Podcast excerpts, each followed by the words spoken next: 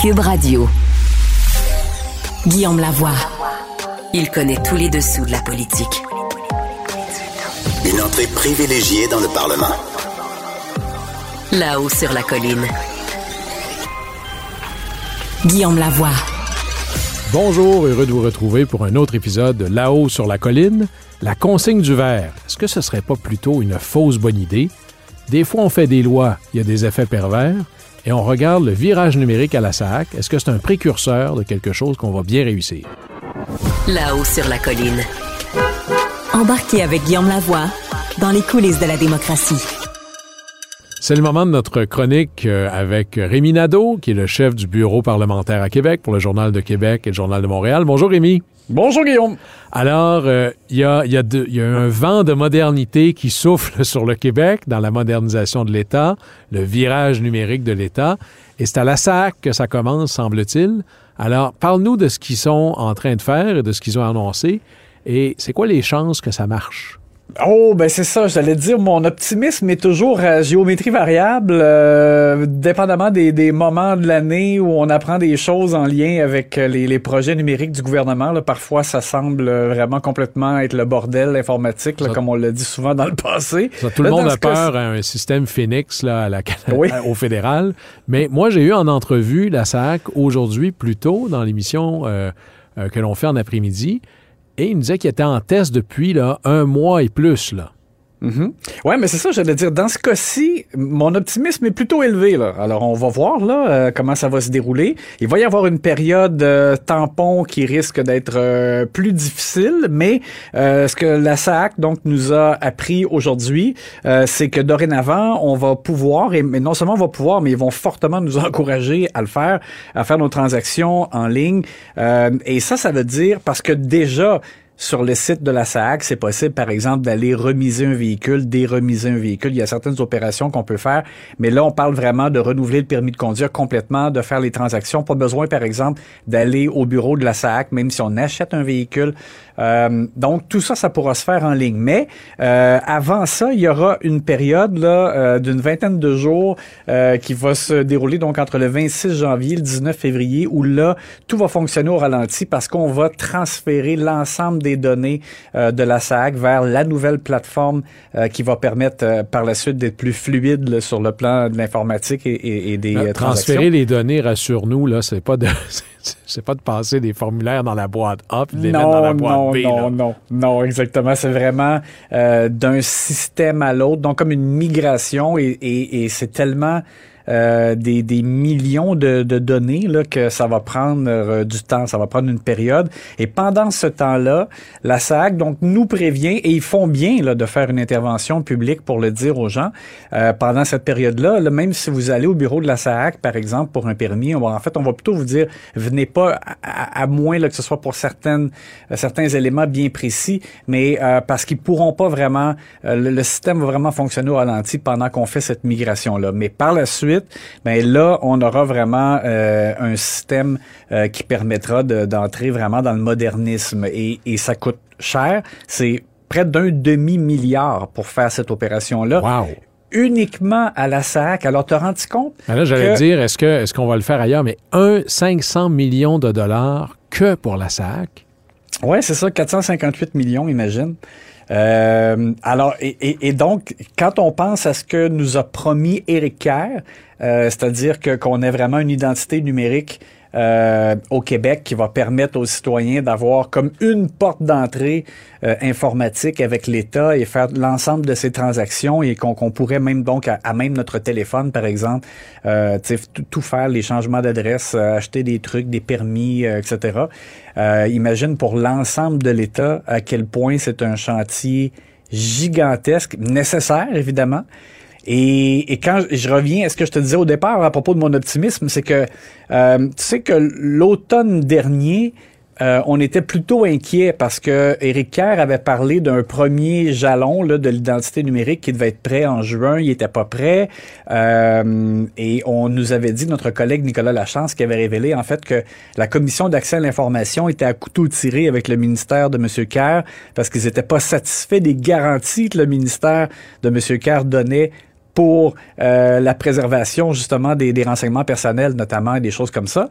Et euh, ils étaient comme un peu, euh, ils étaient un peu euh, ralentis là, dans le déploiement en raison de ça. Donc j'étais très pessimiste. Là, on voit la SAC qui, qui a cette étape-là qui s'en vient.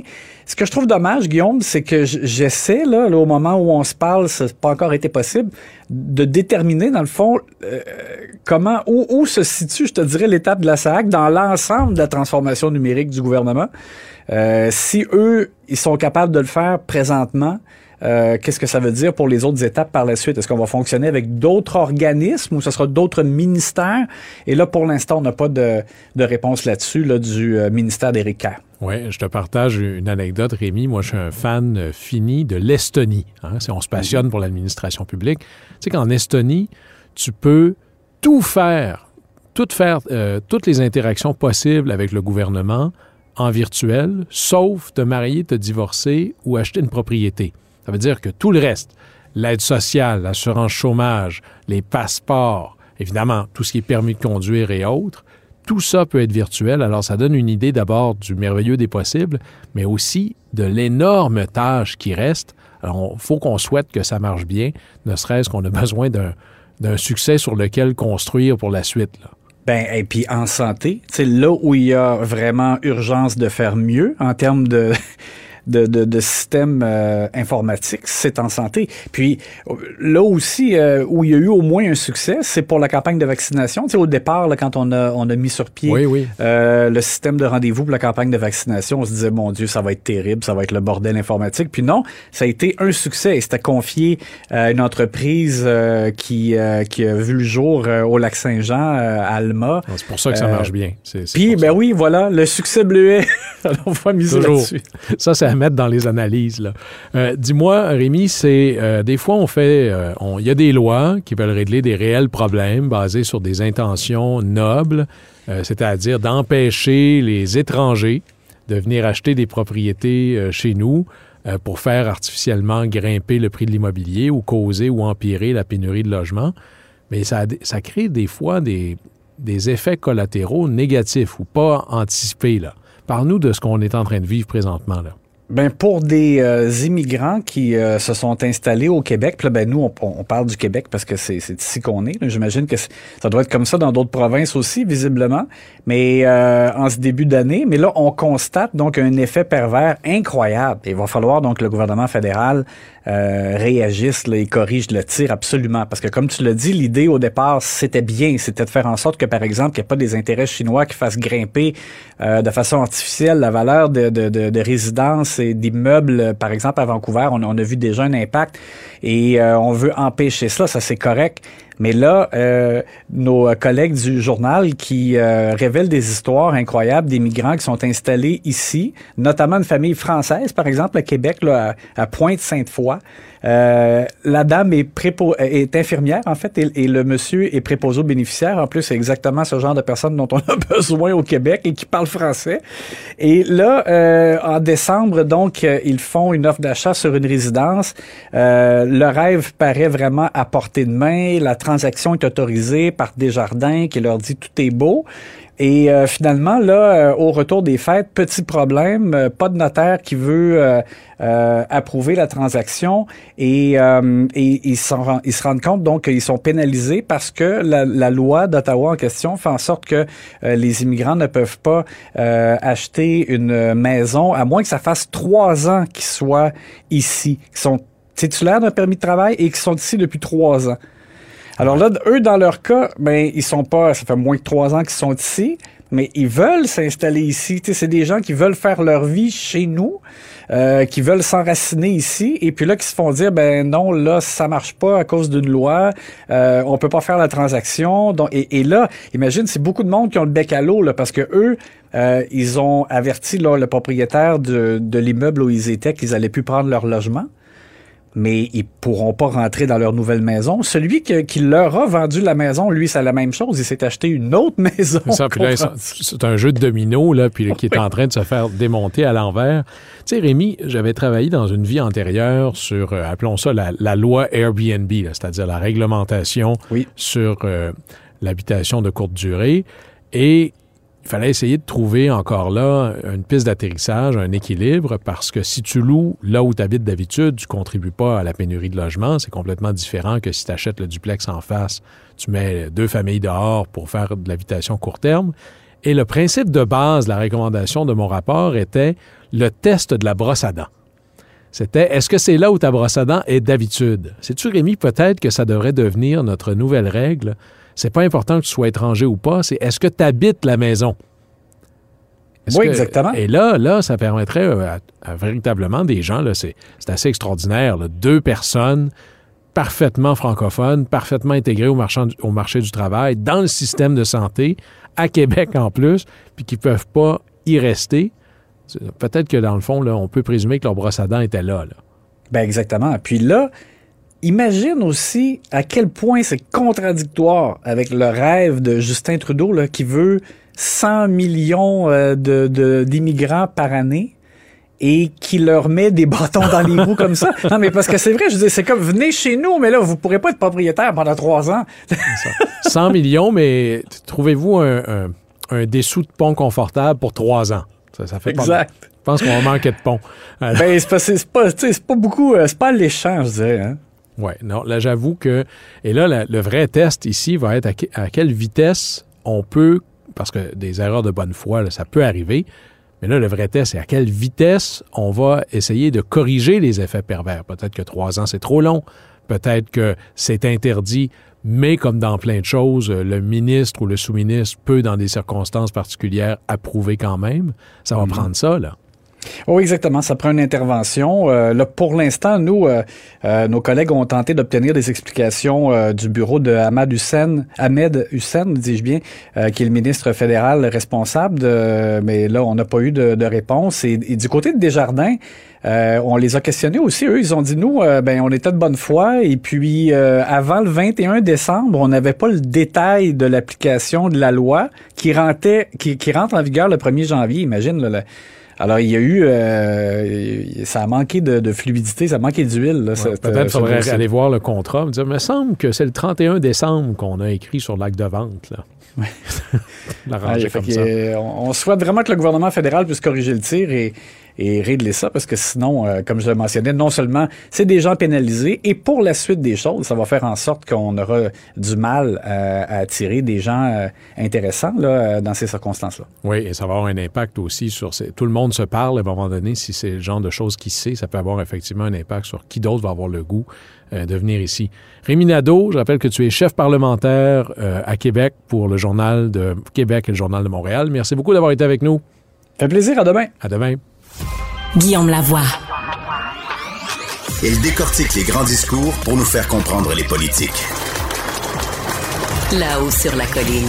Dans notre ambition d'enrichir la conversation nationale, il y a cette espèce de dossier complexe mais fascinant qui touche le recyclage, le verre. On parle de la consigne du verre. Est-ce que c'est la politique de l'avenir ou une fausse bonne idée? Pour essayer de bien comprendre cet enjeu-là, on reçoit Grégory Pratt qui est responsable des affaires publiques chez Tricentris La Coop et qui porte le titre valeureux de coach du bac. Bonjour, Monsieur Pratt. Bonjour, Guillaume. Merci beaucoup d'être avec nous. Alors, d'abord, faisons un peu le, retour sur l'historique du dossier de la consigne du verre. Qu'est-ce que ça veut dire la consigne? Puis depuis quand on parle de ça au Québec? Là? Bien, la consigne, ça fait quand même longtemps qu'on parle de ça. En fait, tous les partis à peu près au Québec ont essayé de faire passer le projet de la consigne. Euh, là, ça a été dit, il y aura un élargissement. Parce qu'il y en avait, on connaît tous la consigne des bouteilles de bière, ça, ça marchait bien, c'est dans, notre, dans nos habitudes. Consigne des bouteilles de bière, c'est une super bonne idée parce que la bière, elle est faite ici au Québec et c'est une consigne qu'on appelle privée. Donc, c'est vraiment les brasseurs qui gèrent ça. Et ce sont des contenants faits pour le réemploi. Donc, ce qu'on appelle un contenant à remplissage multiple. Donc, la bouteille de bière, c'est une bonne idée. Le 18 litres d'eau, si on a le goût d'acheter de l'eau, là, euh, c'est une bonne idée parce que c'est une consigne privée. Donc, c'est le, le contenant, il est réutilisé. Mais une consigne sur une canette, c'était une bonne idée à l'époque où il n'y avait pas de récupération au Québec, donc Mathusalem, là, il y a très, très longtemps. Donc, avant, on n'avait pas le choix. La canette, soit on l'achetait, ce qui est malheureux, ou soit que, grâce à la consigne, on pouvait aller la reporter pour récupérer cet aluminium-là. Mais il n'y a jamais été question de réemployer la canette. Donc, Là, on a remis la consigne au goût du jour. C'est-à-dire que euh, pour la canette, là, on la réemploie, mais pas dans son format. C'est-à-dire qu'on va On faire recycle, fondre, on recycle la on matière, elle est fondue. etc. Ouais. Là, quand on parle de la consigne du verre ces temps-ci, ce qu'on veut dire, c'est un contenant en verre que je pourrais euh, retourner exactement comme une canette, puis avoir un 5, un 10, un 20 sous, grosso modo. Au départ, on pourrait penser que ça va dans le sens de la transition écologique, que c'est quelque chose de bien, que ça va empêcher que ce verre-là se retrouve euh, soit dans les dépotoirs. Alors pourquoi, quels sont les avantages perçus de l'idée de consigner le verre au départ? Ben en fait, euh, il y a le premier mythe hein, qui dit que le verre se casse en mille miettes quand on le met dans le bac et qui vient contaminer toutes les matières. Il y a eu il y a quelques années Alexandre Duval de Radio-Canada qui a fait justement, qui a pris le téléphone, qui a appelé tous les centres de tri puis qui a dit quel est le taux de contamination des ballots, par exemple, de papier ou de carton avec le verre? Euh, résultat des courses, moins de 1% donc c'est pas un enjeu. Donc maintenant, là, on a tout ça dans le même bac. Ça se fait brasser, je sais pas combien de fois dans le camion jusqu'au centre de tri. Qu'il y a du verre cassé à travers, ça vous dérange pas. C'est absolument pas un, pro- un problème. À la base, les centres de tri ont été conçus en fonction de la Charte des matières recyclables acceptées de Recycle Québec et ça dit les contenants de verre sont acceptés au bac. Donc, les, les centres de tri ont été conçus pour trier ce verre-là. Donc, le verre, il n'y a pas de problème. Le défi, c'est pas la récupération de la matière. Le défi, c'est les débouchés de la matière. C'est qu'est-ce qu'on va faire avec. Mais nous, au Québec, on aime bien avoir bonne conscience et dire on ramasse la matière. Mais après, que deviendra-t-elle? Et c'est là le débat. Mais justement, parce que c'est peut-être quelque chose même de contradictoire en soi, c'est-à-dire qu'on va mettre une valeur pour euh, une consigne pour en récupérer davantage, mais en même temps, j'entends beaucoup euh, dans les légendes urbaines, il n'y a pas de débouché pour le verre. Mais là, les deux peuvent pas être vrais, là. Ben, en fait, il y a des débouchés euh, pour le verre. Il y en a énormément. Il y a de la laine minérale qui se fait aux États-Unis. C'est un débouché. Il y a de la refonte de certaines bouteilles qui se refait à, Toronto, aux États-Unis, un petit peu à Montréal. Il y a d'autres débouchés aussi, comme les abrasifs de verre, le, verre de filtration, euh, le verre qui va dans le béton, qui permet d'améliorer la performance du béton euh, jusqu'à 10 fois plus longtemps. Euh, il y a des projets de verre aussi dans l'agriculture urbaine. Bref, il y a du verre cellulaire, un projet qui se fait avec l'Université Laval. Donc, il y a de la silice précipitée. Bref, il y a beaucoup, beaucoup, beaucoup de débouchés. Il faut dé- développer par la suite les marchés. Ça, faut en convenir. Mais en même temps, les entreprises n'ont pas le goût d'investir considérant qu'ils se disent, ben, est-ce qu'il va rester du verre suite à la consigne? Que c'est ça. Parce que là, l'enjeu devient particulier, c'est-à-dire que s'il est consigné, vous, vous représentez, euh, vous travaillez pour un centre de tri. hein. Ouais. En gros, là, ce que je mets dans mon bac, ça finit chez vous. hein. Un bac Ça- sur trois au Québec vient chez nous. Ouais. Puis sinon, c'est d'autres centres de tri un peu comme le vôtre. Ouais. Alors, euh, vous recevez, toute chose étant égale par ailleurs, moins de choses consignées parce que, par exemple, mes bouteilles de bière, mes canettes d'aluminium, bon, ben, vont prendre le chemin de l'épicerie ou du dépanneur. Ça, ça va moins chez vous? Ben, en fait, pas vraiment. C'est là le mythe. C'est-à-dire qu'avant la pandémie, on recevait environ un million de canettes par semaine, alors que les canettes, vous vous rappelez, qui sont consignées depuis Mathusalem. Maintenant, on en reçoit 2 millions par semaine. Donc, la consigne va pas, c'est un vœu pieux de dire on va sortir la matière. Parce qu'on entend souvent ça. là. Ouais, ouais. Mais euh, il y, a, il y a un aspect qu'ils n'ont pas évalué, c'est-à-dire le comportement humain. C'est-à-dire que les gens ont besoin de facilité. Hein? On vient de sortir d'un, bout de toffe, mettons, là, dans notre société. Donc, euh, les gens n'ont pas le goût de se déplacer. Euh, n'ont pas le goût de faire la file devant une gobeuse qui est toujours brisée. Euh, ce qui, les gobeuses qu'on voit à l'épicerie. Donc, souvent, ils le mettent dans le bac. Et là, ils viennent de comprendre que de toute façon, c'est pas vrai que la canette redevienne canette parce qu'il n'y a pas de fabricant au Québec. Donc, c'est pas vrai qu'on réutilise la canette parce que c'est pas vrai qu'on va Alors, prendre une petite soudeuse. La canette, vous allez quand même pas l'enfouir. Non, Qu'est-ce qui la canette va toujours chez Qui est une multinationale euh, qui est située à Baie-d'Urfé. Et euh, toutes les canettes du Québec, qu'elles soient mises euh, dans un dépanneur en Gaspésie ou dans une gobeuse à Saguenay, ça va tout à Tomra. Toutes les canettes consignées, c'est contrôlé par Tomra, qui est une multinationale. Puis là, eux achètent ça comme de La l'aluminium sur le les autres, marché. ils calculent les canettes. OK, vous allez dire, vous allez voir, c'est pas clair. Ils calculent, ils font un rapport, ils disent voici, il y avait tant de pourcentage de canettes consignées, voici les canettes, et ils revendent l'aluminium par, par la suite à un recycleur d'aluminium qui ne va pas nécessairement faire euh, avec ça des canettes. Et ça va être des lingots euh, d'aluminium. Et là, ça peut être un cadre de vélo, ça peut être une pièce automobile, ça peut être... Ben, venant du, du Saguenay-Saint-Jean, moi, j'ai mon PhD en aluminium. Là. Mais on Ouais, ouais. comprend. là. En gros, c'est une matière qui peut servir à d'autres choses que de refaire la même chose dans laquelle Et c'est la même chose pour tout. La consigne, c'est bien si c'est pour le réemploi de, Donc, de- quand vous dites réemploi, ça veut dire, prenons le cas de, par exemple, la bouteille de bière. Ouais, elle Ça avait une bouteille de bière, elle est consignée, elle, elle, elle ne redevient pas, dans le fond, elle rentre par l'autre porte de l'usine, on remet de la bière dedans. On la lave jusqu'à 17 fois, on la réutilise jusqu'à 17 fois, c'est les chiffres qu'on a. Et puis la bière, elle est locale. Mais si on a, par exemple, une bière étrangère qui est consignée, ben c'est pas vrai qu'on va va retourner la Sapporo au Japon ou la Corona au Mexique. Le, verre va être broyé, va finir en laine minérale, va finir en d'autres choses. Alors là, vous comprenez qu'il y a deux systèmes de consigne. OK. Ben, fait qu'en gros, si la consigne au départ, dans son idée la plus réussie, c'était le réemploi, ce que vous nous dites, c'est que dans le fond, le plus simple, c'est que ça aille directement dans les centres de tri, puis vous, vous faites le reste. Ben, en fait, c'est ça. C'est que le centre de tri est capable de trouver les débouchés pour ça. C'est-à-dire que tous les contenants qui vont être consignés, en fait, bientôt, là, boissons à boire, les matières sont déjà euh, recyclées ici. Les bouteilles d'eau, les bouteilles de jus de plastique numéro un, ça va déjà chez Plastrec. Ça ne changera rien. Donc, ce système-là crée cette illusion que la matière sera mieux traitée. Mais c'est totalement faux, c'est un dédoublement. Et ce que, le, projet ne, ne représente pas, en fait, c'est les idées qu'on n'amène pas, c'est le transport, par exemple. Qui va transporter toutes ces matières-là? Parce que là, c'est ça. Si on avait un système de, de consigne du verre, ça veut dire tout un pipeline de ramassage parallèle. Et de différent. transport parallèle, parce que vous allez avoir encore un camion qui va passer devant chez vous. Après ça, ils disent, bon, mais ça va être dans les épiceries. Les épiciers, on dit, on n'a pas d'espace. On dit, ah, c'est pas grave, on va faire des points de dépôt. Parfait.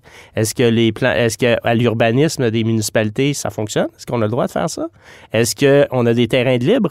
À Ouais. Montréal, il y en a combien de terrains de libre? À Laval, il y en a combien? de- Et c'est combien de pieds carrés? Après ça, il faut construire des bâtisses, des points de dépôt qui appellent. Là, on dit, ah, on va en faire 1000. Hein, parfait. 1000 où? Quelle adresse? Quel endroit? Dans combien de temps? Une pénurie de main-d'œuvre. À On 100, a- à 100 000 du, du, du point de dépôt, puis ça, c'est très, très, Euh, ça, c'est méga conservateur. très là. conservateur. S'ils en font 1000, ça fait beaucoup, beaucoup d'argent pour un système. En gros, ce que vous nous dites, c'est on peut avoir ça, mais ça veut dire de construire une infrastructure parallèle complète à la grandeur de la province. là. complète et il faut de l'acceptabilité sociale. Je ne sais pas si vous avez déjà habité là, pas loin d'un centre de tri ou d'un- d'une cloche de verre. Ça fait du bruit à 3 heures du matin, ça. Donc, ça aussi, l'acceptabilité sociale. Est-ce qu'on a envie que le point de dépôt soit au coin de la rue chez nous ou dans un parc industriel pratique s'il est à côté de chez nous? Dans un parc industriel, ça engendre du transport et du temps. euh, il n'est pas illimité, le temps? Fait on- là, vous nous dites qu'on est, on est dans les. On, on- on est en train de jongler avec l'idée que c'est peut-être une fausse bonne idée, cette affaire-là, d'avoir la consigne du verre. Réglons quelques mythes, là. Le verre chez vous, est-ce que ça va finir enfoui? En fait, il n'y a pas de verre qui finit enfoui. Le pire, pire, pire scénario du verre, c'est qu'il va être en recouvrement entre les cellules d'enfouissement. Donc, c'est pas on creuse un trou avec une pépine puis on met le verre. C'est que ça fait des routes. Au lieu de prendre, euh, excusez l'expression, mais de la garnotte, on va prendre du verre pour faire des sentiers. Donc, Donc, du ça, matériel de remplacement. de remplacement. Et, mais majoritairement, il faut le vendre, ce verre-là. Donc, si on vend le verre, ben, ça va devenir, par exemple, des poutres de verre qui vont être utilisées euh, dans le verre cellulaire ou euh, les pour les centres toits de verts. tri, eux, euh, c'est un- modèle d'affaires. En gros, ils ont énormément de dépenses, il y a des subventions et tout, mais ils se financent beaucoup avec ce qu'ils vendent, les matières qu'ils récupèrent un peu partout. Oui. Faites-vous de l'argent avec le verre? Avec le verre, euh, c'est parce qu'on a fait beaucoup d'investissements au niveau de l'usine, c'est-à-dire qu'on est presque rentable. Mais c'est un nouveau projet quand même. Attendez, mais ça, ça voudrait dire que si demain matin, là, en claquant des doigts, je mets en place un système de consigne du verre, je vous enlève un input de matière, donc je mets en péril la, la santé financière des centres de tri? Ben, chez nous, ça va être un enjeu, mais ce ne sera pas un enjeu majeur. Tu sais, nous, on l'a construit parce qu'on pense que le verre, il faut arrêter de le déplacer partout, puis il faut le recycler localement. Nous, on croit ça.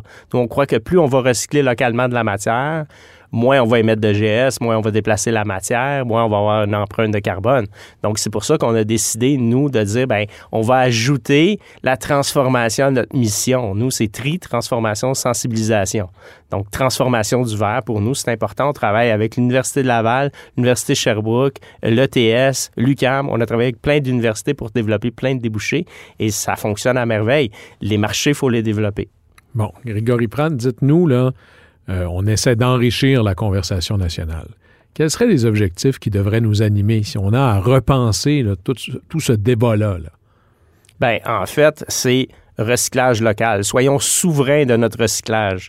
On l'a vu avec la pandémie, on était dépendant de l'étranger, ça nous a mis dans des positions assez fâcheuses. Donc, plus on va recycler la matière, comme on le fait avec le carton chez Cascade ou chez Kruger, ou le plastique chez Soleno ou chez Plastrec, ben il faut le faire la même chose avec le verre. Il faut être souverain. Il faut arrêter d'être dépendant des multinationales, puis être dépendant également de l'étranger. Il faut travailler le plus localement possible. Puis la consigne du verre nous amène pas plus proche de ça? Bien, premièrement, le verre consigné, on dit qu'il va aller chez Owens Illinois, c'est une multinationale. Et si on a un seul débouché pour un produit, on devient captif à ce moment-là. J'imagine que ça ne donne pas une grosse marge de manœuvre sur le prix non plus. Là. Ben exactement, c'est ça. Une fois qu'on a mis la, consigne et qu'on vient de prêter 22 millions à Owens Illinois, ça se peut que ce soit lui qui décide le prix. Donc euh, ça aussi, là je présume, mais ça se peut que ça soit ça. L'autre chose, c'est qu'on dit qu'on va mettre des gobeuses partout. Puis le fabricant de gobeuses le plus populaire en ce moment, ben, c'est Tomra. Donc, euh, encore là, c'est une multinationale qui vend des gobeuses. Donc, moi, je pense que c'est pas un problème de collecte, c'est un problème de débouché de marché, puis c'est ça qu'il faut que les gens retiennent. Puis il faut que la matière soit recyclée localement. Est-ce que la consigne remplit ces conditions-là? J'en doute. Moi, je retiens surtout que la consigne fait au départ beaucoup de sens si on vise le réemploi, donc exactement le même produit, le même matériau, la même fonction. Sinon, on est juste mieux de centraliser l'ensemble des matières récupérées. Ça va nous aider ça, à mieux comprendre et faire la part des choses, euh, séparer l'ivraie du bon grain, un peu comme ce que vous faites dans vos centres. C'est en fait, c'est ça, c'est juste une piste de réflexion. En fait, j'arrive pas avec du blanc ou du noir. Il y a des subtilités. Il faut penser à tout ça. Il faut penser au transport, je l'ai dit tantôt. Il faut penser à comment on va le faire. Il faut penser au facteur humain aussi. Est-ce que le citoyen a vraiment envie de se déplacer comme ça? C'est sûr qu'il y en a qui vont le faire, mais la majorité, les gens ont, en ce moment, les gens mettent des piles au lithium dans leur bac alors qu'ils savent que c'est dangereux. Alors, d'après moi, ça se peut qu'ils mettent une bouteille de vin, là.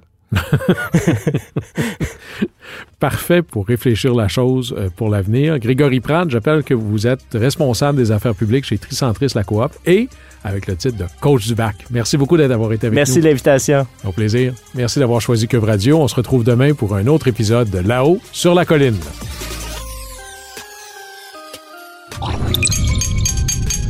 Cube Radio.